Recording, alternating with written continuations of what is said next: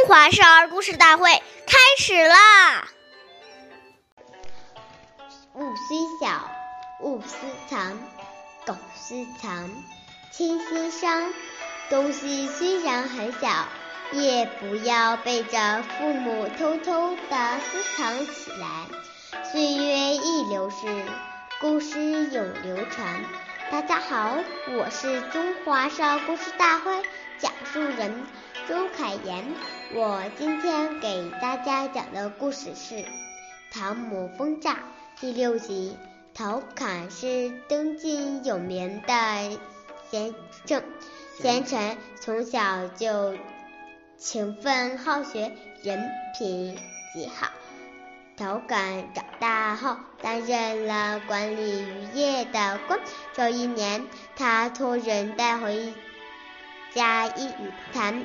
言言语孝敬母亲，没想到母亲却把鱼原封不动的让人退回去，并且正给他写了一封信，信中说：“你是国家的官吏，怎么能用公家的东西孝敬母亲呢？”虽然是一谈言语，但也是为公不也。为政不廉啊！陶侃深深记住了母亲的教导，从从此他奋正，他勤奋勤政为民，两袖清风，最终成为晋朝著名的清官。下面有请故事大会导师王老师为我们解析这段小故事，掌声有请。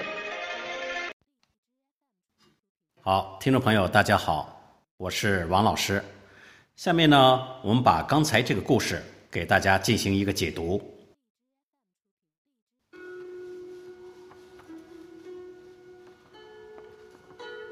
这个故事讲的是，即使小到一颗糖果，如果没有经过主人的同意，就私自把它隐藏起来，那就等于是小偷。